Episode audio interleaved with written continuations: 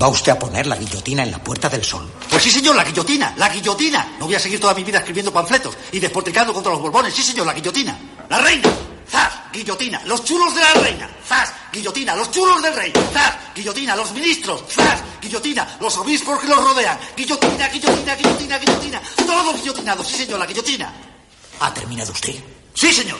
Vamos a comer.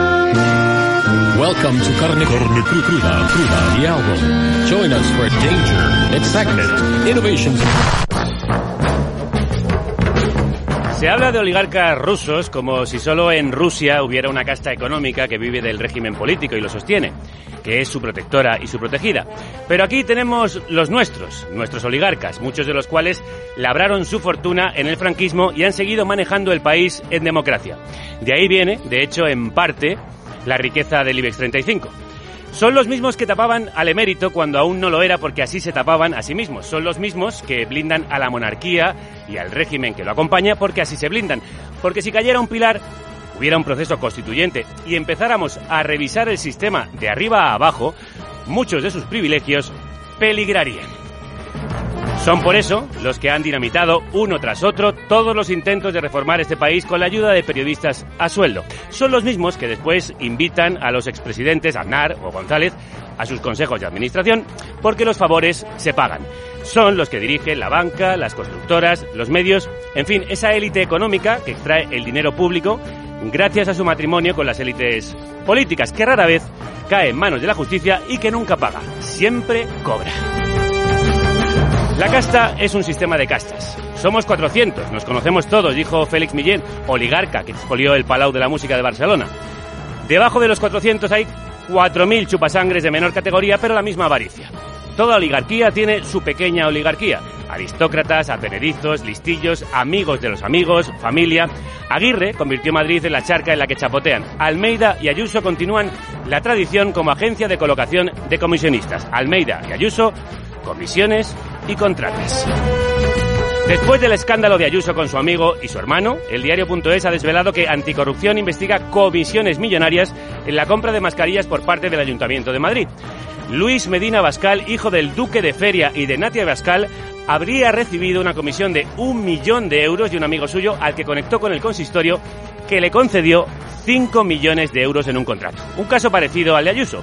En lo peor de la pandemia aparece un aristócrata sin oficio conocido, presenta a un colega que dice que tiene contactos para conseguir mascarillas a un precio muy superior al del mercado, según advirtió, por cierto, el Tribunal de Cuentas. Almeida dice que su ayuntamiento no tiene nada que ver, que el lío es entre esos dos empresarios, pero el caso es que su administración concedió 5 millones a uno de ellos gracias a la intervención del otro, aunque ninguno de los dos sabía nada de material sanitario. Tampoco el amigo y el hermano de Ayuso tenían conocimiento alguno en la materia. La oligarquía no tiene que saber nada, basta con ser familia o conocido y tener contactos, basta con un telefonazo o una conversación en el Bernabéu. La oligarquía siempre pasa por allí cuando hay dinero público que ganar y el político siempre está allí para dárselo. Así funciona el gobierno de los privilegiados. Lo que para los demás es una crisis, para ellos son oportunidades. Rara vez les atrapa la justicia porque es demasiado lenta o está de su lado. Esperemos que no puedan llegar sus tentáculos hasta la justicia europea que investiga a Ayuso. Pero lo peor de la oligarquía es que no solo la protege un sistema hecho a su medida, también el pueblo llano al que parasitan. Este ritmo irresistible es obra de Taylor Hawkins, batería de Foo Fighters que murió la semana pasada en Bogotá antes de un concierto. Una pena. Shame, shame, como dice el título del tema. Shame también significa vergüenza y eso es lo que provoca nuestra oligarquía.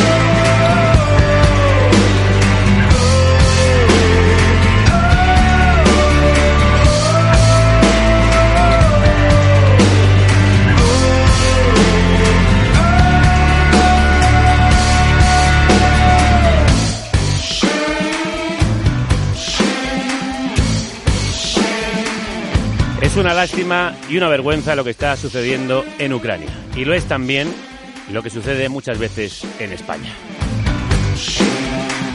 No descubrimos nada al recordar que el mundo es cada vez más estrecho, que todo está interconectado. Lo comprobamos de una forma brutal hace dos años, cuando el coronavirus tardó pocas semanas en paralizar el planeta. La globalización ha derribado las fronteras para el dinero y las mercancías. También ha roto los diques que contenían la rápida propagación mundial de la crisis. Lo estamos padeciendo estas últimas semanas, Ray. Sí, porque Putin invade Ucrania y la guerra dispara todavía más el precio de suministros básicos como la energía y el combustible. Y la verdad está muy caro, no se puede aguantar, muy difícil. En estos tiempos de guerra en Europa, que nos evocan lo peor de nuestro pasado, España vuelve a abandonar a su suerte un territorio nunca descolonizado. Marruecos impone sus pretensiones en el Sáhara Occidental. El PSOE traiciona al pueblo saharaui, a su programa electoral y a sus socios de investidura. Y la polémica entra en el Congreso levantando polvareda como calima que llega del desierto. ¿Por qué se le envían tanques a un tirano como Putin y en cambio se le envían cartas a otro tirano. Por intereses coyunturales se han alineado con Marruecos. Ustedes todavía no han dicho esto a cambio de qué. Y si el aleteo de una mariposa puede provocar terremotos en la otra punta del mundo, un vuelo lleno de mascarillas procedente de China, con sus comisiones de por medio, hizo temblar los cimientos de la calle Génova de Madrid y de esas ruinas ha emergido un nuevo liderazgo. Yo he venido aquí para ganar y para gobernar. He venido aquí para ganar y para gobernar. Si no, no hubiera venido. El PSOE de Pedro Sánchez se aleja de sus socios de gobierno acatando la soberanía marroquí del Sáhara Occidental. El PP, del recién proclamado Alberto Núñez Feijó, entona un discurso que marca distancia con Vox. Se abre una nueva era para el bipartidismo, socialistas y populares volverán a entenderse. Lo debatimos hoy en Carne Cruda, como siempre, con una estupenda mesa de periodistas. Ignacio Escolar, director de nuestro medio asociado El Diario.es. Crudos días. Buenos días, Javier, ¿cómo estás? También está con nosotros Fernando Gareaz, junto al director del Español. Bienvenido de nuevo, Crudos días. Hola, muchas gracias, Javier. Y Ángeles Caballero, columnista del Confidencial. Ya ves que la tradición de tertulia y pastas se va a repetir siempre que tú vengas. Me encanta. Eh, crudos días. Crudos días. Bueno, venimos del congreso que el PP ha celebrado este pasado fin de semana en Sevilla. En el que se ha proclamado oficialmente como nuevo presidente del partido a Núñez Feijóo, que se ha desmarcado, al menos de boquilla, del tono de su antecesor, Pablo Casado. Dejemos ya de repartir carnés. Dejemos de ser más españoles que nadie, más patriotas que nadie, más del común que nadie. Aquí cabemos todos. Esto es la España de todos. Y este es nuestro partido, el de todos. Alusiones al ultranacionalismo de Vox, aunque Feijó se estrena en la calle Génova, dando luz verde a un gobierno con la ultraderecha de Abascal en Castilla y León. ¿Os convence este supuesto cambio de tono del PP de Feijó? A ver, yo creo que el cambio de tono del PP habrá que verlo, aunque es cierto que hay distinta manera de ver algunas cuestiones entre Ayuso y Feijó. Feijó ya dejó claro en el Congreso, y eso creo que probablemente ocurra, que él no quiere entrar en ese tipo de batallas culturales en las que está la presidenta de Madrid, que él quiere hacer una oposición un poco inspirada en cómo fue la de Rajoy, pero al mismo tiempo quienes recuerdan cómo fue la llegada a la, a la Junta por parte de Núñez Fijó, cómo fue su campaña contra el bipartito que presidía Touriño en, en Galicia, recuerdan también que él utilizó todas las artes del populismo, la demagogia, acordados del famoso Audi de Turiño, que fue la, la clave de la campaña electoral con la que Feijó por muy poquito logró eh, ganar las elecciones en Galicia. Eh, al que no le recuerde, se lo recuerdo. Hicieron una campaña completamente demagógica diciendo que Touriño era una especie de raja que vivía como un sultán porque tenía un coche blindado, exactamente el mismo coche blindado que todos los presidentes autonómicos, todos los ministros, todos los, en fin, todos los altos cargos en una época donde todavía existía ETA. Él dijo que ese Audi era un despilfarro y él nunca lo usaría y acabó comprándose uno de otra marca, pero exactamente, exactamente el mismo tipo de cochazos que llevaba, ¿no? También hicieron otra campaña muy demagógica hablando de la reforma de la, del despacho de Touriño. En fin, que yo creo que eh, es muy fácil parecer un estadista si eres el líder del gobierno autonómico en un escenario donde tienes poca crítica por parte de la prensa y una oposición muy pequeñita. Pero va a ser muy difícil que él mantenga ese tipo de políticas y dudo que lo vaya a mantener desde, el, desde la oposición que ahora nos espera. Aunque sí que creo que va a haber cambios sobre lo que hacía Casado y desde luego sobre lo que haría Isabel Díaz Ayuso. Y Ángeles, ¿tú qué piensas? Porque por otro lado Feijóo va a necesitar a Vox si quiere gobernar.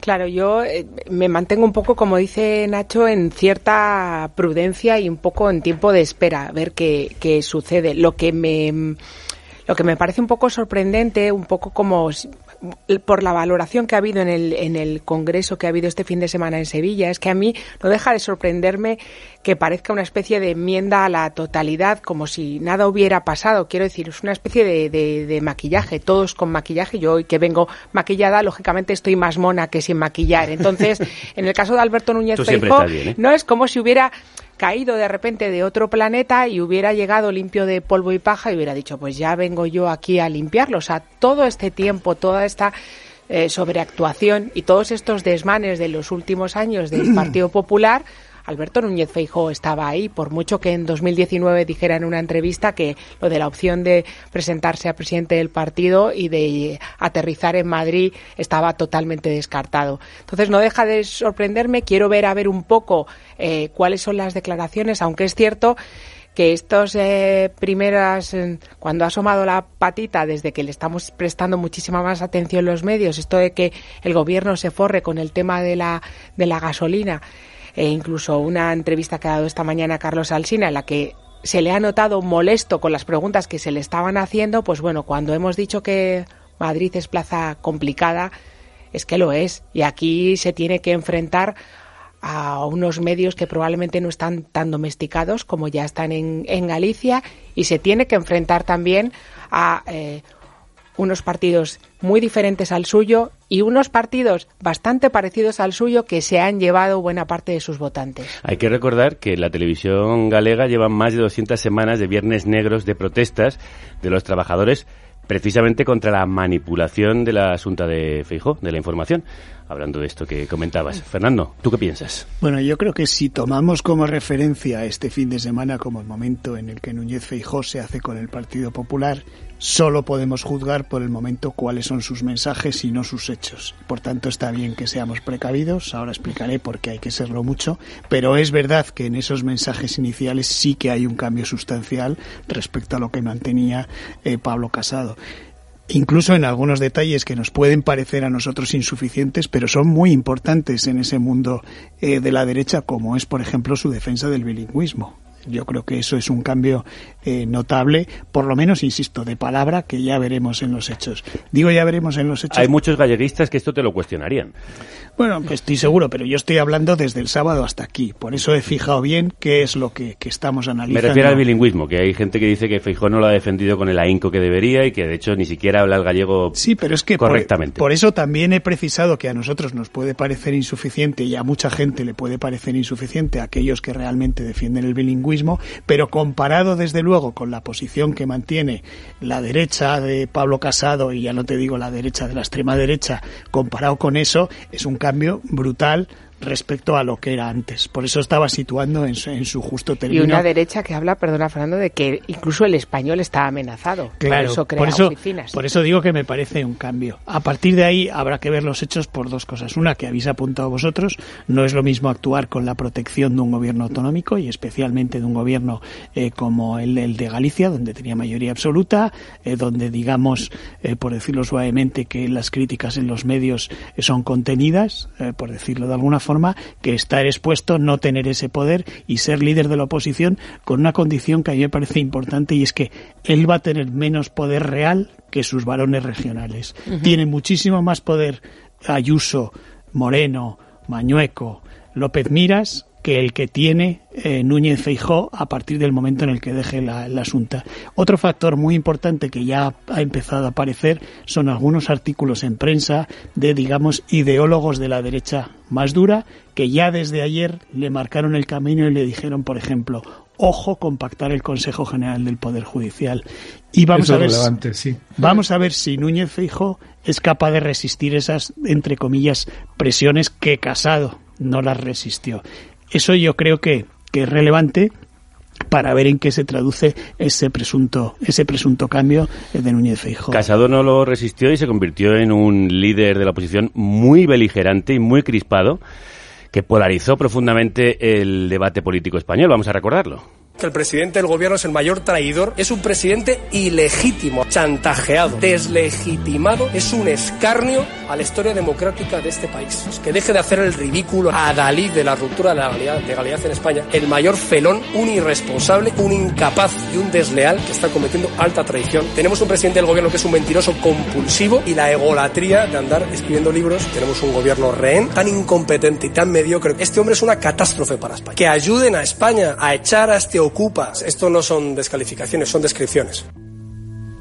What would you do if I sang out of tune? Would you stand up and walk out on? Y todo esto lo dijo en la misma comparecencia. Quizá algún día Pablo Casado recuerde todo esto con añoranza, como aquellos maravillosos años, aunque a la mayoría nos resulte algo para olvidar. Oh, baby, Nacho, ¿crees que Feijó se distanciará mucho de este tono, precisamente también para marcar distancias con Ayuso y tratar de separarse de esa mm, derecha más beligerante que trata de marcarle el camino? Yo creo que ese discurso de Pablo Casado es difícilmente superable. No cabe más insultos en menos tiempo, ni con tanta saña. Es, vamos, es, creo que es de una de las obras cumbres de la, de la demagogia y del, y del insulto y me extrañaría que Fijó cayera en un error tan burdo. Para mí la clave de lo que va a hacer lo de va a hacer donde el punto en el cual podremos saber si de verdad sus intenciones de hacer una posición distinta son o no son reales es la renovación del Poder Judicial. El jueves hay un encuentro entre el presidente del Gobierno y el nuevo líder de la oposición. Se van a ver, van a hablar. En ese día inevitablemente van a hablar del tema del CGPJ. Y mi impresión es que o lo, o lo desbloquean ya o no se desbloquea en toda la legislatura. O sea, si de esa reunión sale, aunque no nos enteremos hasta un poco más tarde, pero si de esa reunión sale un acuerdo entre ellos dos, entre, entre Feijó y Sánchez, para renovar el CGPJ, podemos hablar de que empieza una oposición un poquito distinta. Aunque es verdad que, que el listón sea cumplir con la Constitución es un listón muy bajo. Eh, es bastante anómalo que el principal partido de la oposición lleve, pues eh, ya va para tres años, eh, diciendo que se niega a cumplir con la Constitución hasta que cambie la ley, eh, lo cual es una petición bastante surrealista, porque las leyes cambian en función de las mayorías parlamentarias y es obvio que el PP no tiene una mayoría parlamentaria para cambiar la ley. No puedes negarte a cumplir la ley hasta que la ley cambie, ¿no? Y para mí eso, que es un listón muy bajo, sí que sirve para medir un poquito las intenciones de Feijóo. Desde luego, si cumple con esa obligación constitucional, no podemos decir que a partir de ahí ya tenemos una posición completamente eh, de Estado, sino que simplemente ha cumplido con el mínimo, pero sería para el PP un paso importante viendo hasta dónde llegó la subida al monte. Eh, por parte del, de la etapa anterior. ¿Y podemos ver un bipartidismo revisitado, dado que parece que Feijó quiere tender la mano, a diferencia de lo que hacía Casado, y por otro lado, Pedro Sánchez parece querer apartarse de sus socios de gobierno? Pues eh, la verdad es que no tengo muy claro qué puede suceder, pero es verdad que el que, o sea, que el, que el, papel que tiene ahora mismo Alberto Núñez Feijóo es una especie de relleno de sándwich también muy complicado, porque esta mañana él hablaba precisamente frente a la visita que va a hacer, como decía ahora Nacho también, el, el jueves a Moncloa, que el CGPJ, que nunca lo tengo que pensar siempre antes de decirlo, eh, no está por ahora entre sus principales prioridades y él ha optado por hablar de un tema que mm, no me atrevería a calificarlo de populista y demagógico porque es cierto, él está mucho más preocupado por la inflación y cómo está afectando eso a la clase media y a la clase trabajadora. Ha sido una buena manera de responder y de salir y de salir del paso.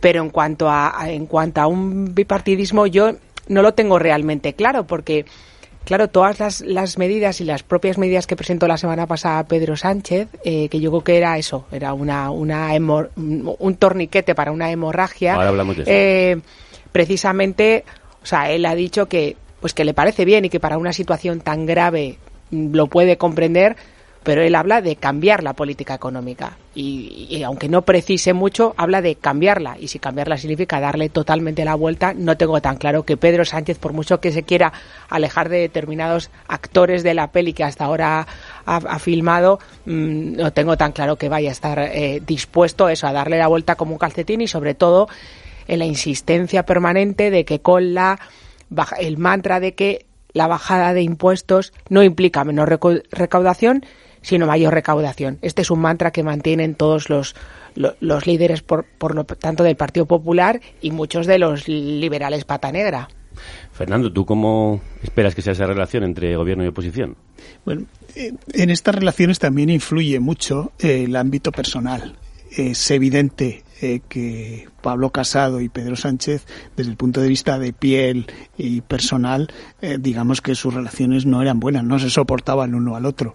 Y no sé cuál va a ser la relación personal entre Pedro Sánchez y Núñez Fijó, que insisto, aunque hablamos de, de política, las relaciones humanas son muy importantes y son muy importantes no solo a la hora de hacer un acuerdo, sino también, por ejemplo, a la hora de intercambiar información. Y esto es en las dos direcciones. Por ejemplo, a mí me parece insostenible que el presidente del gobierno tome una decisión como la del Sáhara, además del fondo, eh, por supuesto es criticable, que tome esa decisión sin hablar siquiera con el líder de la oposición. Con el resto de partidos también, pero con el líder de la oposición, por supuesto, porque es una política de Estado. Ni con sus socios. Eso es. Eso es más grave. Sí, pero como hablábamos del del líder de la oposición, y yo creo que no lo hace primero porque le ninguneaba, segundo porque no se soportaba en ninguno de los dos y ahora no sabemos cuál va a ser el nivel de relación que, insisto, creo que es muy importante esas relaciones personales. Yo no tengo claro lo que habéis dicho antes y habéis dado por bueno lo de que Pedro Sánchez quiere separarse de sus socios de, eh, de gobierno, quiere distanciarse. Yo no lo tengo tan claro. Bueno, yo lo he preguntado, no, no lo doy eh, por eh, hecho, entre sino otras, que entre otras muchas cosas porque con Pedro Sánchez no hay Sí, que dar por hecho casi Claro, nada. si analizas las medidas económicas que están incluidos en el decreto de la semana pasada, no parece que vaya en esa línea, sino más bien al contrario. Y luego respecto a la bajada de impuestos, yo creo que no, no, no, no es defendible la bajada de impuestos en este momento, para que quede claro. Ahora bien, Núñez Feijóo sí tiene razón en una cosa, y es que eh, siendo ya eh, casi líder de la oposición, esperando el Congreso, pero como presidente de la Junta, fue a Canarias, a La Palma, a la conferencia de presidentes. Y allí el presidente del gobierno firmó un acuerdo donde se hablaba de bajada de impuestos. Y habl- hablaba de bajada de impuestos después de escuchar a los presidentes autonómicos del PP, especialmente hablar de bajada de impuestos de la gasolina y del gasóleo.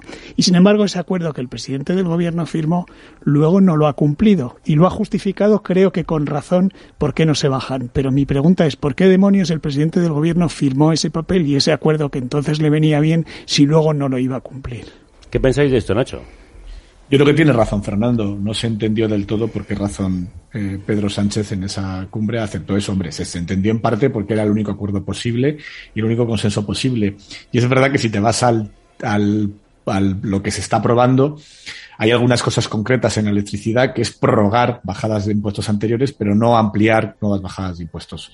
Prorrogar por encima de lo que estaba previsto, con lo cual es una bajada de impuestos, pero no es una buena excusa. Yo creo que, que Sánchez se equivocó al aceptar ese acuerdo, aunque sí que estoy de acuerdo aunque sí creo que era un absoluto error bajar impuestos, eh, sobre todo porque cuando estás subvencionando la gasolina, como se está haciendo, por poner un ejemplo, o estás inyectando tantísimo dinero en el sector agrícola, eso sale del presupuesto público y no se puede al mismo tiempo gastar más de manera expansiva, como está haciendo España y otros países, y recortar en los ingresos. Eh, todo a la vez no es sostenible y llega un momento en el que se corre el riesgo de que si se tira de los dos lados, lo que sufra es el gasto público y ahora mismo el gasto público no puede sufrir.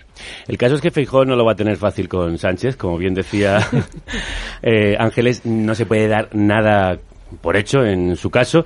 Visto con perspectiva, es el gran superviviente del tablero político, se sobrepuso a la peor guerra interna que se recuerda dentro del PSOE, le arrebató la Moncloa a Mariano Rajoy con una inesperada moción de censura, ha visto caer sucesivamente Albert Rivera, Pablo Iglesias y Pablo Casado, y habrá que ver si resiste una crisis mundial por el coronavirus y la enésima crisis ahora bélica que se nos viene encima.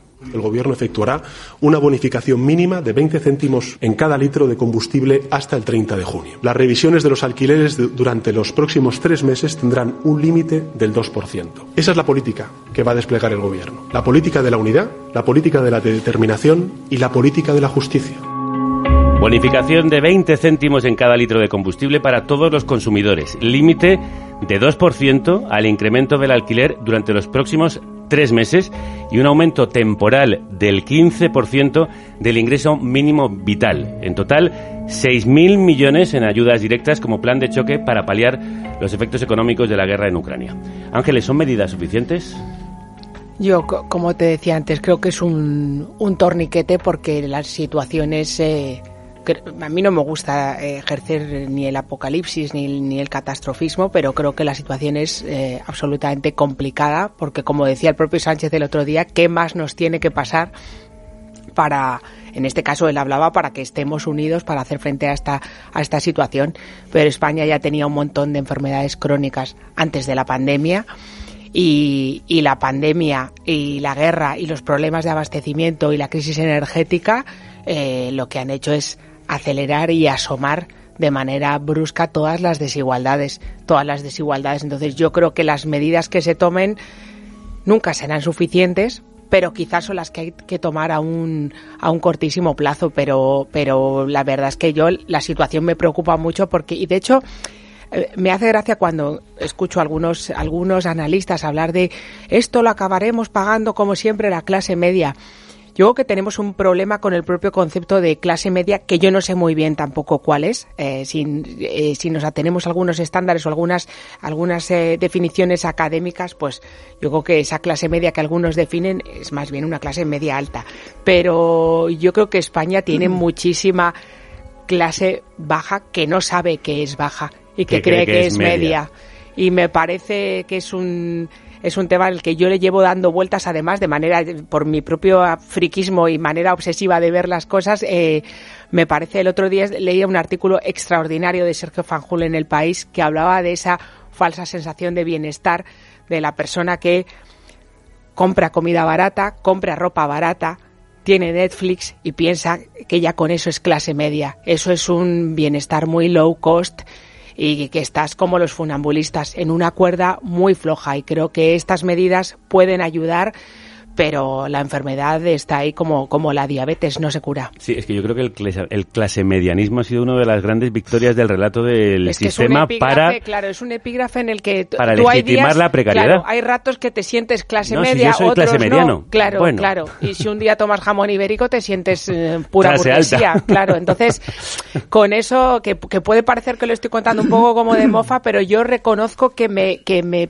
preocupa eh, muchísimo ese, eh, ese tema. Fernando, ¿el plan cómo lo ves?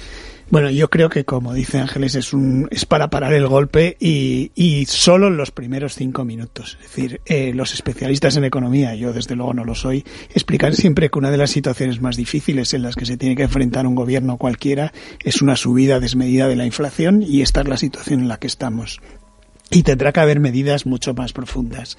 El gobierno está muy confiado en eh, cuando se ejecute el tope del precio del gas y que eso repercute eso en la energía, pero es muy probable que eso no sea suficiente. Primero por tiempo, porque lo que cuenta el gobierno es que está temiendo que en Bruselas eso se atasque por la sencilla razón de que hay algunos países que no son España y Portugal que también dicen una vez que se ha roto el marco común para este tema, nosotros también queremos nuestras cosas distintas para algunas cosas de la energía y Bruselas digamos que tiene un cierto temor de que esto se le vaya de madre una vez que ha abierto esa puerta. Por tanto, eso se puede retrasar unas semanas más, quizás incluso durante todo el mes de abril hasta llegar a mayo. Eso quiere decir que, que, el mes de abril, si seguimos en esta tendencia, la inflación puede seguir subiendo porque estas medidas son para paliar los efectos de la inflación, pero no para controlar la inflación.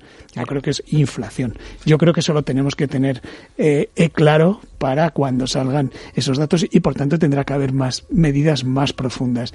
Y ahí, por cierto, es donde veo alguna posibilidad, no sé si de acuerdo, pero al menos de diálogo, por cierto, entre el PSOE y el PP que tiene que ver con esas medidas para hacer frente a la inflación. Pero yo creo que tenemos que tener muy claro eso, que las medidas que se han aprobado no son ni de lejos todas las medidas posibles para esta situación tan difícil como la que estamos. Sánchez, aquí lo dijimos, tardó muchísimo en reaccionar, la calle se levantó por ello, era insostenible lo que estaba sucediendo tanto en el transporte como en la agricultura, la pesca o la ganadería. Ahora presenta por fin el plan, ¿conseguirá parar la hemorragia social, Nacho? Bueno, en parte se ha parado, desde luego, el tema de los bloqueos a la, a la, logística, a los camiones, todo eso en parte está más pacificado de como estaba hace muy poquito. Yo la verdad es que el plan en algunas cosas me ha gustado, en otras me ha gustado menos. Especialmente me gusta muy poco que sea tan indiscriminada la ayuda al combustible. Están subvencionando por igual, de hecho no, al revés. Están subvencionando más al que tiene un coche deportivo o un todoterreno de alta gama, que por supuesto consume más combustible que el que tiene un utilitario. Y eso es completamente regresivo. Eso es darle el dinero de los pobres a los ricos, por hacer un poco, es un Robin Hood al revés. Eso es lo que consiste, ser un gasto regresivo.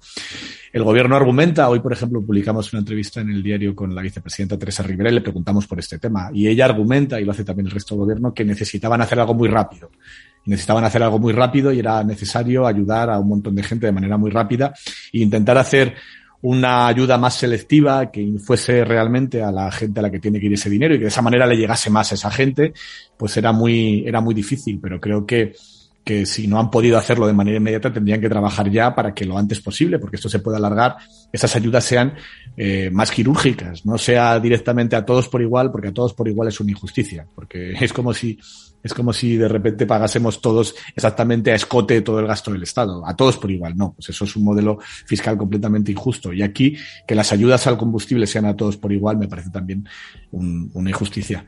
Entiendo que estaba muy presionado el gobierno por lo que hizo Macron en un primer momento, pero hay que recordar que Macron tiene elecciones dentro de muy poquito. Y es la razón por la cual se dio tanta prisa en salir a decir que el combustible iba a ser tal, la rebaja y tal, porque no se podía permitir tener ese debate abierto en las elecciones. Pero pero esas prisas eh, y esa necesidad de hacerlo muy rápido me parece que, que les han llevado al gobierno a cometer, en mi opinión, un error con cómo ha gestionado esas ayudas. Y si Sánchez no tuviera suficiente con todo esto, él solito ha encallado dando un volantazo sobre las arenas del Sáhara. Se ha hablado mucho, señorías, en estos últimos días de un giro en la relación con la postura del gobierno en Marruecos. Más bien yo diría, señorías, que hay que hablar de un paso más en un camino que se inició hace 14 años, cuando el gobierno español saludó la propuesta marroquí de autonomía como una contribución valiosa para la superación de un conflicto, no nos engañemos, señorías, que lleva más de cuatro décadas enquistado. El giro del PSOE con el Sáhara ha provocado una nueva fricción con su socio de gobierno, Unidas Podemos, y llega poco después del encontronazo que provocó el envío de armas a Ucrania para defenderse del ejército de Putin. Empiezo contigo ahora, Fernando. ¿Sánchez ha sabido explicar los motivos del volantazo? Pues mira, yo creo que en política, bueno, en realidad en todo en la vida, eh, la máxima esta de no hagas lo que no puedas explicar, creo que es fundamental. Y en este caso se demuestra eh, que no es una buena decisión cuando el presidente del gobierno no es capaz de explicarlo. Llegando al absurdo la semana pasada en el Congreso que después de el aluvión de todos los partidos criticándolo dijo algo así como bueno ya he escuchado que nadie está en contra de la decisión lo cual era bastante absurdo como lo explicó a continuación Aitor Esteban del PNV. Es una decisión que, no es fácil de explicar, primero porque tiene un contenido emocional que probablemente él no midió. Yo creo que el tema del Sáhara y el Polisario en la izquierda, pero no solo en la, izquierda, es una postura en España nacional. Es una postura muy, muy emocional. Creo que además hemos cometido en España siempre una injusticia enorme respecto al Sáhara. Los hemos olvidado por completo. Voy a decir una cosa muy arriesgada. En el tema del Polisario y el Sáhara, además, hay un elemento de profunda injusticia y es que como eh, se ha defendido esa causa allí desde la paz, desde eh, la política, desde la pretendida diplomacia, pero sin violencia, no hemos prestado atención, lo cual es una mala enseñanza para los conflictos internacionales. Si no se utiliza la violencia, no te hacen ni puñetero caso nadie. Y creo que este es un caso evidente de eso. Y además, se da la circunstancia de que Sánchez toma esta decisión en un contexto en el que estamos pendiendo de un hilo respecto al gas, respecto a las relaciones con Argelia y respecto a Marruecos y por tanto, como decía mi madre, espero que no tengamos que sentir. Perdón. Hay que citar siempre a las madres. A las madres siempre, son referentes. No, pues precisamente enlazándolo con lo que decía Fernando de, la máxima esta de no hagas una cosa que no sepas explicar. Yo quiero decir que al final, con todo tipo, si en todo tipo de relaciones eh, personales la confianza es importantísima, además de la piel, como decía antes, eh, no digo nada de las relaciones diplomáticas. Entonces, ir por libre, tomar esta, esta decisión como si no fuera a traer consecuencias, efectivamente, el peso emocional. O sea, uno tienes, es una causa en la que uno tiene un vínculo y creo que además efectivamente va más allá de izquierda o derecha. Es una cosa que el Sáhara te palpita de una u otra u otra manera, pero en las relaciones diplomáticas si la confianza es importantísima, esa esa, esa carta que mostró Mohamed VI, o sea, quiero decir, al final es eh, hacer público un documento que debería haber quedado dentro de las relaciones de las relaciones diplomáticas. Esto me parece una manera de, de empezar eh, quizá no, no, la más no la mejor ni la más ni la más inteligente y luego esa sensación de que yo creo eh, de todos los calificativos que le daría Pedro Sánchez, nunca le llamaría ingenuo ni pardillo, pero en este caso tengo la sensación de que esta decisión que ha tomado por libre, tengo la sensación de que un país como Marruecos y un rey como Mohamed VI siempre querrá más, será insaciable, como los niños pequeños que siempre son insaciables. Y creo que. Eh, y luego, por parte del PP, por cierto, mmm, me genera y voy a hablar de dos personas del BP, una que tuvo mucho, mucho peso, pero que tenía que apuntar una frase que dijo el expresidente José María Aznar cuando se tomó esta decisión del Sáhara, que dijo, eh, no le voy a imitar, pueden estar ustedes tranquilos, pero dijo, España ha demostrado su vulnerabilidad y la debilidad es una provocación. Esta, esta parte del PP.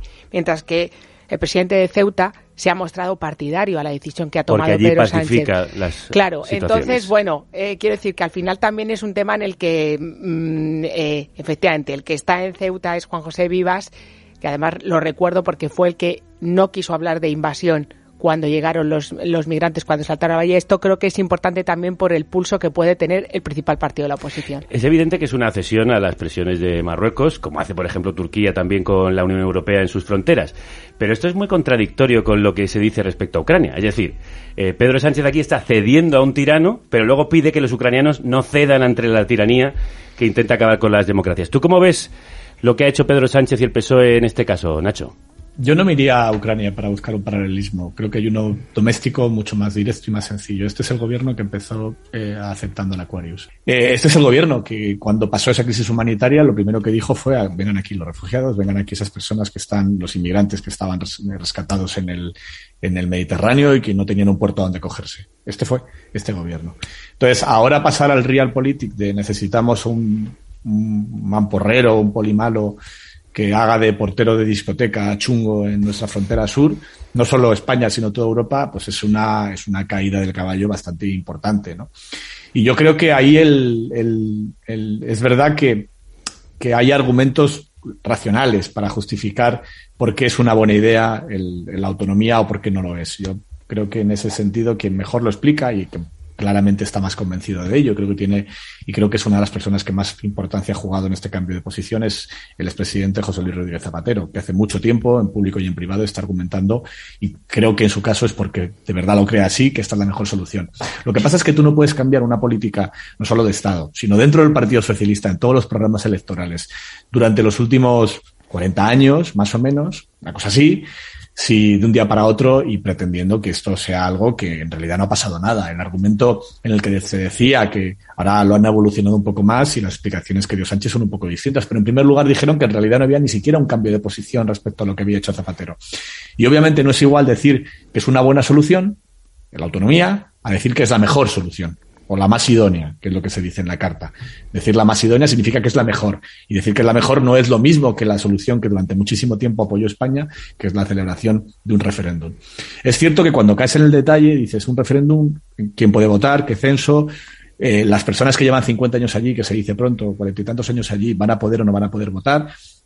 La situación se ha enquistado tanto durante tantas décadas que, que desde un punto de vista pragmático es muy complicado encontrar una solución distinta, pero aún así no se puede hacer este cambio de posición de esta manera. No se puede hacer sin dar una mínima explicación para empezar al partido de la oposición. Desde el gobierno aseguran que no les pilló por sorpresa la publicación de la carta del rey de Marruecos. Pero si es así, ¿por qué razón no se avisó a todas las personas que tenían que avisar previamente con una mínima llamada de decir, oye, que sepáis que viene esta curva? Y a, y a sus propios socios. A sus propios socios se les contó el mismo viernes minutos antes, o prácticamente, que fuera a salir la carta. Cuando el gol Entonces, está entrando, ¿no? Cuidado sí, que viene un gol. Es, eso, en fin, yo la verdad es que que no sé si ha sido ingenuo Pedro Sánchez. Tampoco tenías que ser un gran previsor para saber qué iba a pasar, porque con la carta de la diplomacia alemana pasó exactamente lo mismo. O sea que tampoco era una sorpresa que Marruecos iba a hacer pública esa carta, ni siquiera esa carta, fragmentos de esa carta, como, como hizo en ese comunicado. ¿no? Pero, pero es una, yo creo que, que es una decisión en la que me da la impresión, y el gobierno mm, me da la impresión de que nos faltan datos que el gobierno no ha querido explicar. ¿Qué papel ha tenido Estados Unidos? ¿Qué papel ha tenido Europa? ¿Por qué razón ahora? Hay quien dice, no, esto va fatal con la guerra de Ucrania. Y, y probablemente esto pueda que tener que ver con la guerra de Ucrania y con la y con la posición de Europa que dice vamos a intentar tener nuestra frontera sur Más lo más la de estable Estados posible. Unidos. Claro, la de Estados Unidos. Vamos a asegurarnos Exacto. un buen aliado que es eh, Marruecos frente a Argelia, que Unidos- es aliado de Rusia. A raíz de lo de Ucrania ha empezado a abrir conversaciones diplomáticas con Venezuela. O sea que es evidente que lo de Ucrania provoca un montón de reajustes en un montón de, de frentes diplomáticos que estaban en posiciones que ahora cambian, ¿no? Pero, pero esto, no sé, de alguna manera también se puede explicar. Entiendo que el gobierno está callado en muchas de las cosas que no puede contar precisamente por esto, pero aún así nos me da la impresión de que es un paso equivocado. Tendrían que darnos más datos y desde luego creo que no los tenemos. Y los eh, esperamos, porque no, no se ha sabido explicar. Ángeles Caballero, Fernando Barea, Nacho Escolar, sí han sabido explicar muchas de las cosas que están en el tablero político de estos días. Muchísimas gracias. Gracias a ti. Gracias a ti. Gracias a Un vosotros. abrazo. En el caso de Nacho no te puedo ofrecer las pastas, pero Fernando y Ángeles, antes de iros, eh, llevaros Estamos, alguna. aquí, llevaos estamos alguna. aquí por la pasta. Claro. Nacho, ya sabes, si quieres pasta, tienes que venir al estudio. Un Yo abrazo tengo uno muy fuerte. bueno en casa, como ves, tengo hasta teclados. Sí, pedazo de estudio, la verdad que sí. Muy chulo, un abrazo muy fuerte. Bueno, Feijóo ya es presidente del PP, pero alguien debería advertirle de que en Madrid tiene que andarse con mucho ojo para esquivar las puñaladas que se dan en la calle Génova. Alberto, consejo amigo, ten cuidado con Ayuso y los suyos que todavía andan sueltos.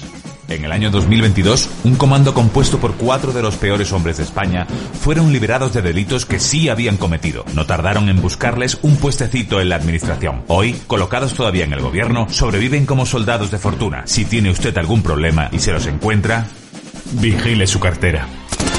El equipo Ayuso. Le, le he nombrado porque para mis mensajes, para mi agenda, para mi trabajo, creo que es el que va a hacer el mejor papel en estos momentos. Protagonizado por Miguel Ángel Rodríguez Mar. Tengo que pedir perdón a la sociedad española. He hecho una irresponsabilidad. Eso no se puede hacer bajo ningún concepto. ¡Díselo! ¡El mar, idiota! ¡El mar! ¡Eso es! Chiringuitón y cantó como El Español. Yo esto no creo que sea un chiringuito porque no hay estructura. soy español, español, español. Ortega Cano como Matador. Y estamos tan a gustito. Y el hermanísimo Tomás Díaz Ayuso como Mister Contratitos. La familia es lo más importante que tenemos. El equipo Ayuso. ¿Sabes eso que dicen más vale lo malo conocido que lo bueno por conocer? Pues eso es Ayuso. Ya disponible en la Comunidad de Madrid y próximamente, si nadie lo remedia, en toda España. Madrid es España dentro de España. Pepe Macías, el Murdoch del equipo Carne Cruda. Bueno, si tienes una edad habrás pillado el chiste. Lo que nos trae Ana Bernal, por desgracia, no nos hace ninguna gracia. Los datos de los hombres que mueren a mano de las mujeres no se facilitan. Más de 550 mujeres asesinadas por 67 hombres asesinados. El hombre no viola, viola un violador. Se pone súper salido, súper asqueroso el cabrón. Cantidad de denuncias falsas. De 1.200.000 denuncias interpuestas, 96 mujeres condenadas por denuncia falsa. El hombre no mata. Paliza sobre paliza. Mata a un asesino. Ella me contra la pared y me ponía la cara así. El hombre no maltrata. Culmina la paliza arrastrándola como una marioneta. Maltrata a un maltratador. Me siento muy maltratada. La violencia no tiene género, señoría. No manipuléis, no, no, no manipuléis el feminismo. No tiene género. Teoría y práctica feminista para defenderse del ataque ataque machista. Femi, femi, femi, femi, Feminazis. Con Ana Bernal Triviño. A la que hoy tenemos por teléfono, Ana, te saludo en un día muy triste con las peores noticias. ¿Cómo estás? Pues hola compañero, la verdad que sí, que lamentablemente tenemos la peor noticia que podíamos dar, el asesinato de ese menor, justo cuando cumplía 11 años por parte de su padre en Sueca, en Valencia.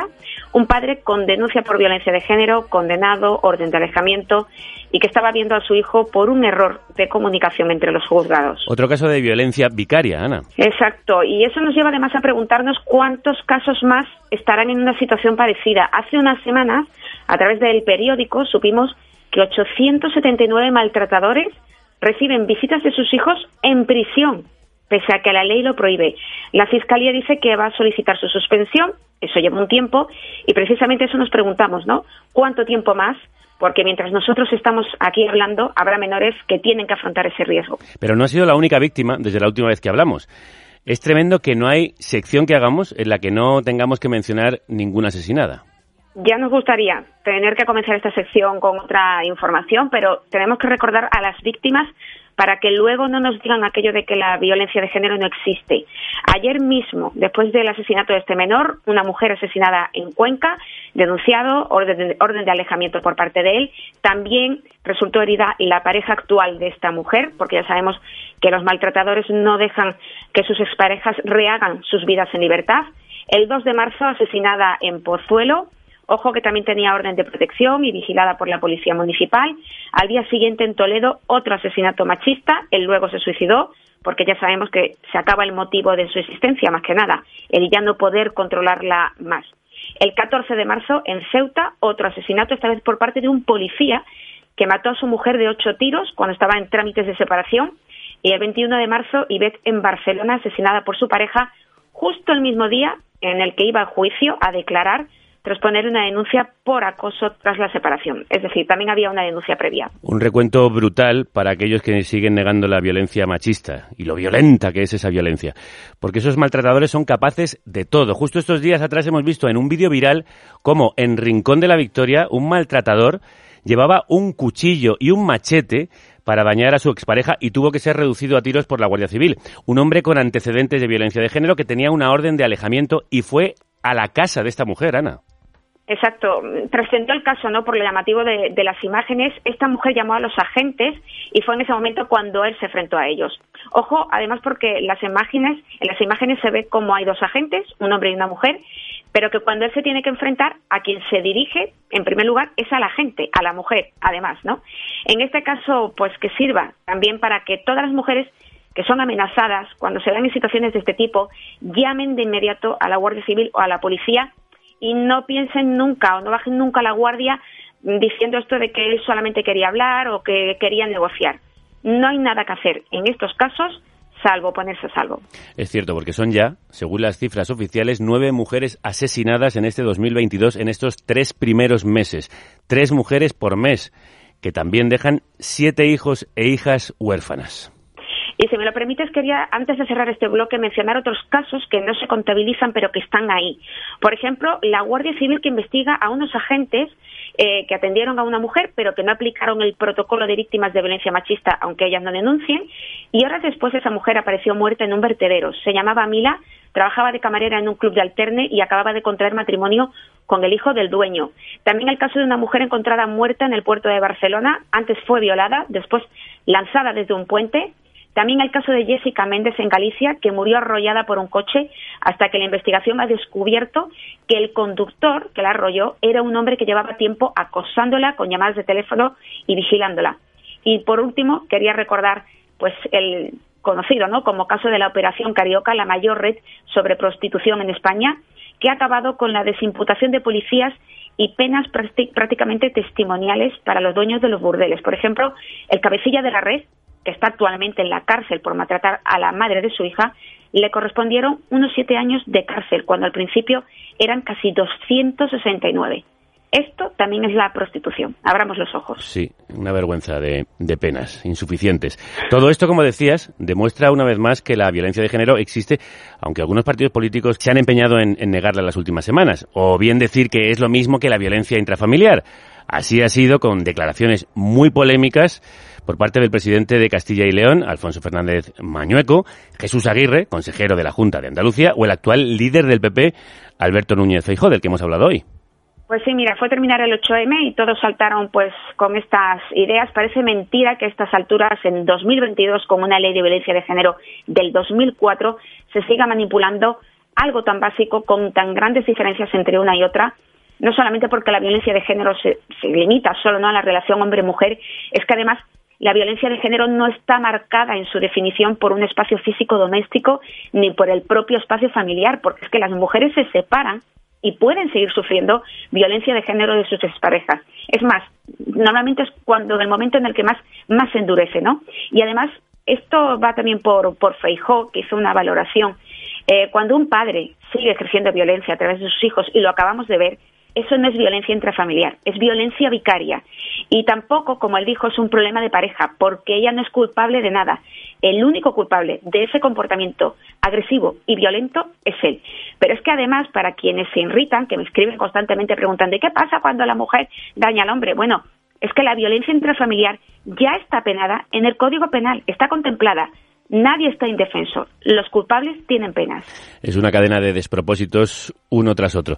Al que se añadió además la idea que extendió Isabel Díaz Ayuso de que el dinero del Ministerio de Igualdad del Plan Estratégico se destinará a la crisis de Ucrania y a cubrir el coste de la energía ese otro de los grandes bulos que ha corrido. Hay que aclarar que esos 20.000 millones del plan estratégico van desde el 2022 al 2025 y que su destino es cubrir escuelas infantiles de 0 a 3 años, permisos de maternidad o paternidad, que se llaman casi todo el presupuesto, ayudas a familias con hijos con cáncer o enfermedades graves, prestaciones por lactancia o por riesgo durante el embarazo. Dejar caer este, esta idea no solamente es populista, sino que, por ejemplo, ya no se lo aplicó a sí misma, porque, por ejemplo, Ayuso va a anular su estrategia 2022-2026 de fomento de la natalidad y de conciliación para ayudar a pagar la luz ahora que estamos en crisis.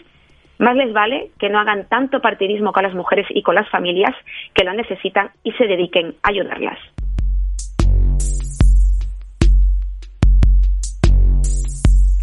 Todo esto que acabamos de ver ha sido una de las grandes polémicas de las últimas semanas a nivel nacional. Pero fuera de nuestras fronteras ha habido un tema que ha generado aún más debate que cualquier otro asunto y no puedo dejar de preguntártelo. La agresión de Will Smith en los Oscar.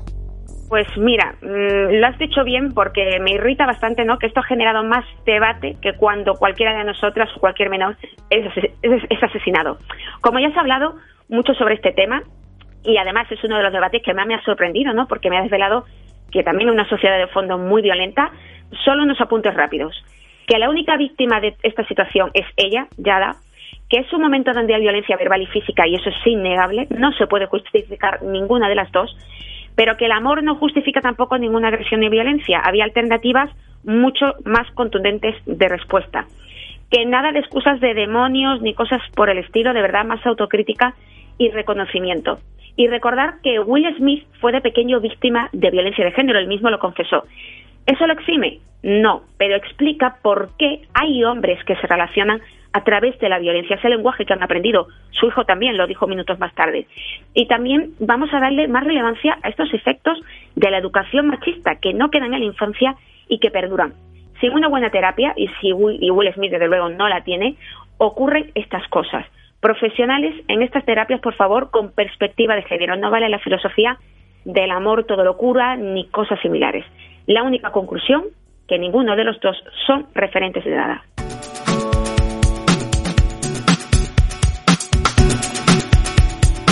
Aparte de estos temas, que son los más polémicos de estas últimas semanas, hay más noticias que merece la pena recordar.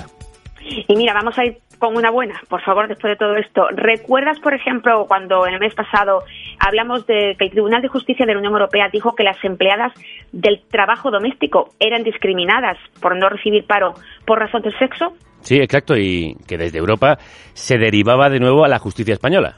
Vale, pues eso es lo que ha ocurrido, ya se ha pronunciado la justicia española y el juez ha dicho que no solo hay que reconocer ese derecho a paro de esa mujer en concreto, que era la que había denunciado, sino que se tiene que extender. Es decir, que hay un vacío legal y se pide a los legisladores pues que subsane ese vacío. El gobierno ha dicho que se va a comprometer a ello, pero bueno, ya veremos en qué plazo. El caso es que España tiene también que ratificar el convenio 189 de la Organización Internacional del Trabajo, que es el que regula el trabajo doméstico. Exacto, eso todavía nos queda pendiente, lo tenemos desde 2013 sin ratificar y no haberlo hecho a tiempo ha provocado que muchas mujeres queden desamparadas, no solo por no poder acceder a ese derecho al paro, ¿no? sino por mucho más. No es solo una discriminación por sexo, porque las mujeres son la mayoría de estos trabajos, es cierto, pero también hay una discriminación de clase y de raza. Muchas de estas empleadas tienen que soportar condiciones humillantes y comentarios denigrantes, clasistas y racistas. Y ya es hora, de verdad, urgente de arreglar esto. Que cada 8M hablamos mucho de los techos de cristal, pero también hay que hablar de los suelos pegajosos para que dejen de ser así. Siempre faltó la mitad, miro atrás y no están las que estaban siempre al lado, las que siempre faltarán. Mujeres que hicieron historia, mujeres murieron sin gloria. Buscar referentes en libros, en la escuela no tienen memoria. Hagan Hoy, ¿qué nos traes en la memoria histórica feminista? Pues mira, me vas a permitir una licencia de traer un hecho muy reciente que además todo el mundo que me sigue sabe que me toca muy de cerca, porque hace unos días se cumplió un año del documental de Rocío Carrasco en Telecinco contra la Vera para seguir viva. Mm, Yo eh, pienso muchísimo en ello. No sé si realmente cambió algo. En las instituciones creo que no mucho, porque precisamente Rocío señaló errores de la justicia, del sistema y de las instituciones que tuvieron que apoyarla en el proceso y no ocurrió. Porque de hecho además también ha sido el año en el que más toque nos ha dado Naciones Unidas denunciando que hay un patrón en la justicia española que desfavorece a los niños y a las madres. ¿Nos quedamos con algo positivo? Bueno, sí, yo me quedo con una cosa muy importante y es que salvamos vidas. Aunque haya cifras que molesten, el documental provocó la mayor subida de llamadas al 016 de la historia, un 61% solo en el mes de marzo, y además que para muchas mujeres este documental siempre va a estar vinculado a ellas. Y que recuerden, para quienes señalaban incluso dentro del feminismo a Rocío Carrasco por esto de ser famosa, pues que ella va en el mismo barco de todas, que su caso no se ha reabierto, que se la sigue revictimizando, que sufrió mucho hasta querer suicidarse, que tuvo que afrontar el miedo de hablar y que se sigue recuperando. Que esto, a ver si aprendemos ya, no va de una competición entre víctimas, sino de que entre todas denuncien lo que sucede.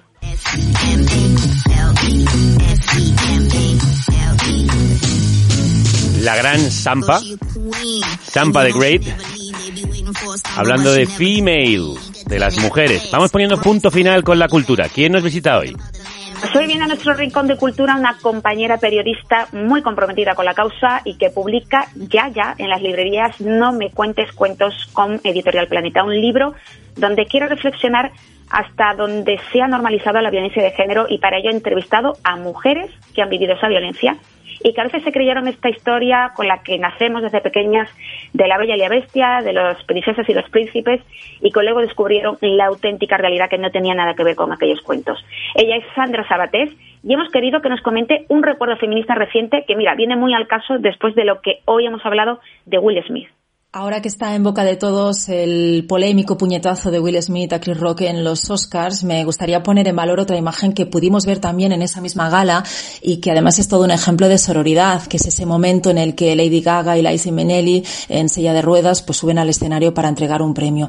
Ese gesto de Lady Gaga agarrándola de la mano, esas palabras llenas de admiración, ese te tengo ofreciéndole su apoyo, yo creo que esos son los valores que deberíamos destacar y de los que deberíamos hablar, eso sí, horas y horas, porque es una muestra inmensa de algo que hoy en día parece que escasea bastante, que es la empatía. Nosotros también lo destacamos en nuestro Instagram, podéis verlo. Dijimos ahí menos tortazos y más abrazos, más cogerse de la mano, como hacían esas dos grandes mujeres. Vamos con más, Estuviste Ana. Genial. Estuviste genial recomendándolo y ahora vamos con la recomendación cinematográfica de, de Sandra. Destacaría el documental La guerra contra las mujeres, realizado a través del testimonio de distintas mujeres de diferentes continentes, que nos muestran cómo ellas son las grandes perdedoras de los conflictos bélicos, porque siempre se acaban convirtiendo en botín de guerra, en trofeo para los hombres que las secuestran, que las violan y que en definitiva les arrebatan la dignidad. Algo que sigue sucediendo a día de hoy, que está más presente que nunca, pues por ejemplo ahora con la guerra en Ucrania, ¿no? Las mafias de la trata están esperando allí en la frontera del país, ofreciendo ayuda a mujeres y a menores cuando en realidad lo único que pretenden es captarlas para prostituirlas y convertirlas en esclavas sexuales, someterlas a una violencia sexual extrema. Bueno, y ella ahora publica un libro, ¿verdad? Como has dicho. Exacto. Como hemos dicho, ella publica libro ahora, pero también le hemos preguntado a ella qué obra diría que es referente. Flor Púrpura, la primera novela de Chimamanda Ngozi. Es la historia de dos hermanos, un chico y una chica nigerianos, que viven en una familia que de puertas hacia afuera pues parece perfecta. Su padre es un empresario adinerado, con poder, muy influyente, muy querido por la comunidad, porque es un católico ejemplar que siempre está dispuesto a ayudar a los demás. Pero sin embargo, pues en casa todos son normas, es muy estricto con sus hijos en el ejercicio de la religión y es un maltratador que da tremendas palizas a su mujer.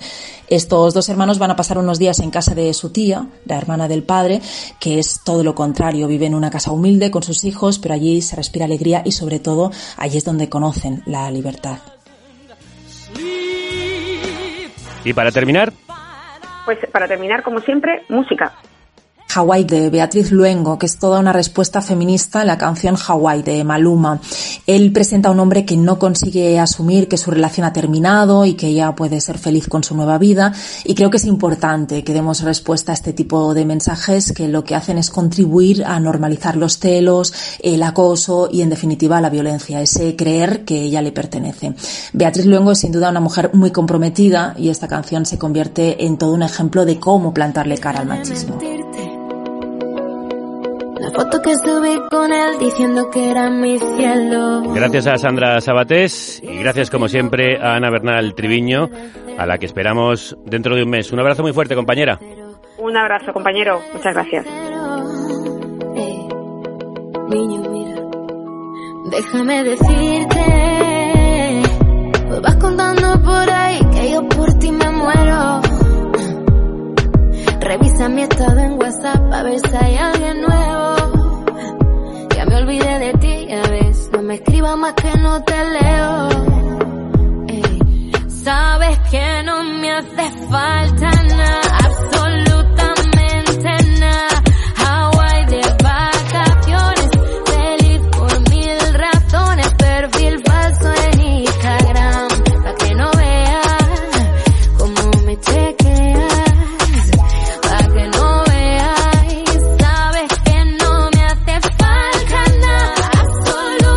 bailando Eva como loca.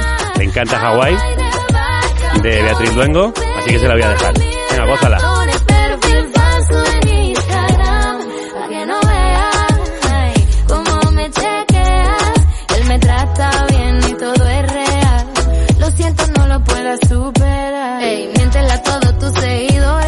A Instagram, por cierto, hemos vuelto. Al Instagram Live ya nos podéis ver cada mañana ahí. Esperemos que no nos vuelvan a sacar. Aprenda a ser feliz y viene otra pata aprenda. Y seguimos, por supuesto, en el Twitch y en el Spreaker en directo y siempre a cualquier hora en los podcasts en carnecruda.es. la culpa, tus celos enfermizos con tu ego se juntan. Si un hombre me da like en una foto te insulta, pidiendo que la borres y provoca mi culpa. Y que, perdón si llegaste a creer que yo te iba a pertenecer. No, no, yo nunca fui tuya, bebé. Hace falta nada, absolutamente nada. Volvemos mañana con un especial de tomo y lomo con una historia fascinante y musical. El plagio del formato televisivo que dio lugar al juego de la oca, obra de un músico de los pequeñiques. Una historia que te vuela la cabeza.